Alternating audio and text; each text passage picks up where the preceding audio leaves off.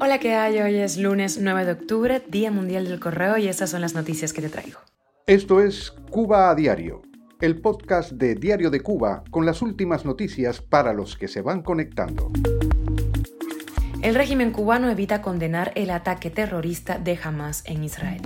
El gobierno dice que están garantizadas las coberturas de gas para todo el país durante el resto del año 2023.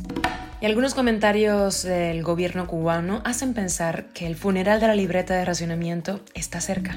Una campaña busca fondos para trasladar a un joven cubano accidentado en México. Aquí te contamos los detalles.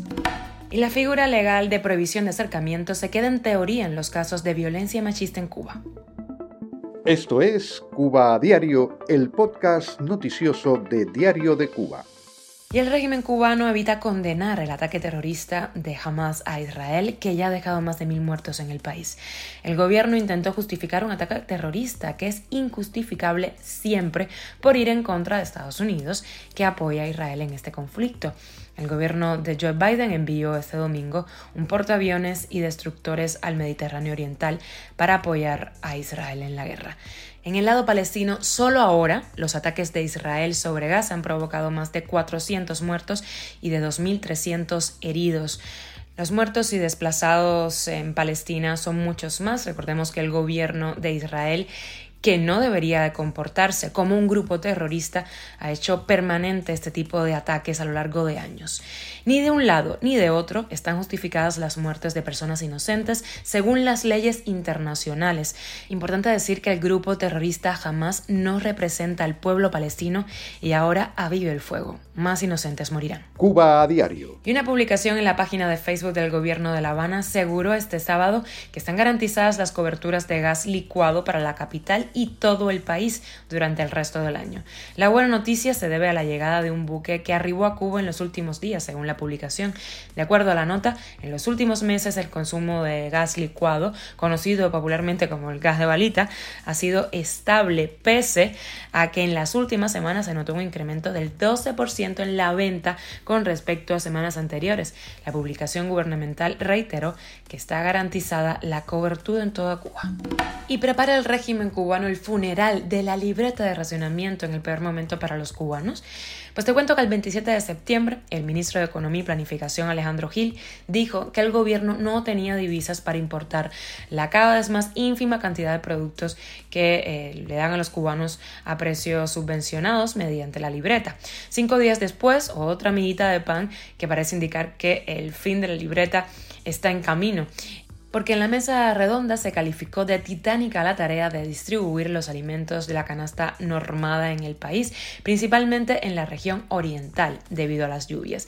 Estas noticias parecen el preámbulo de una más grande que es aspiración del régimen, o sea, la eliminación de la libreta, pero los cubanos esperaban que se diera con condiciones creadas, no en el peor momento para la población. Pese a que la libreta no alcanza ni para mal comer 15 días, los cubanos sin familiares en el extranjero que pues, los puedan ayudar dependen de esto para no morir de hambre. Cuba a diario. Y la comunidad cubana en el exterior inició una campaña en la plataforma GoFundMe para recaudar fondos y trasladar a Cuba a Yadier Artiles Ravelo, un joven de Villa Clara que sufrió un grave accidente de trabajo en México. Artiles llegó a México el 12 de septiembre y tres días después sufrió una descarga eléctrica al hacer contacto con un cable de alta tensión cuando se encontraba en altura, lo que le causó severas lesiones en la columna. Hasta el momento se han recaudado unos 6.500 dólares para cubrir el elevado gasto médico y el traslado a Cuba.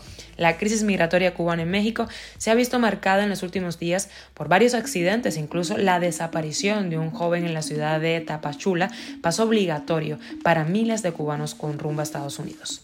Y la realidad en Cuba ha convertido en letra muerta para numerosos casos una figura legal introducida en el Código Penal en 2022 contra la violencia de género.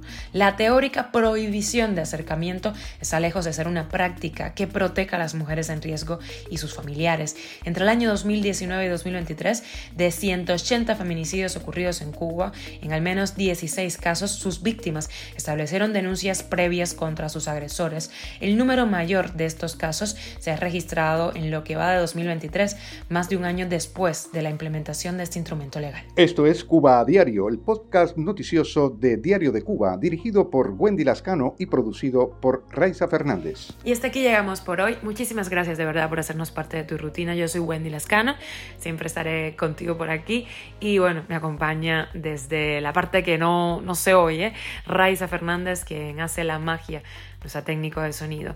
Muchísimas gracias de nuevo y mañana más aquí en Cuba Diario.